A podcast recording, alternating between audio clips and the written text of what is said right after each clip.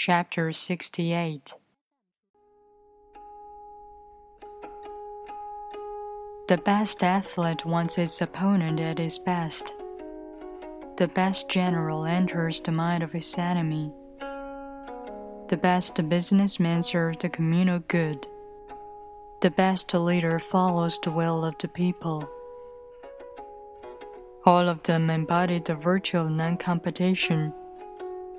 Not that they don't love to compete, but they do it in a spirit of play.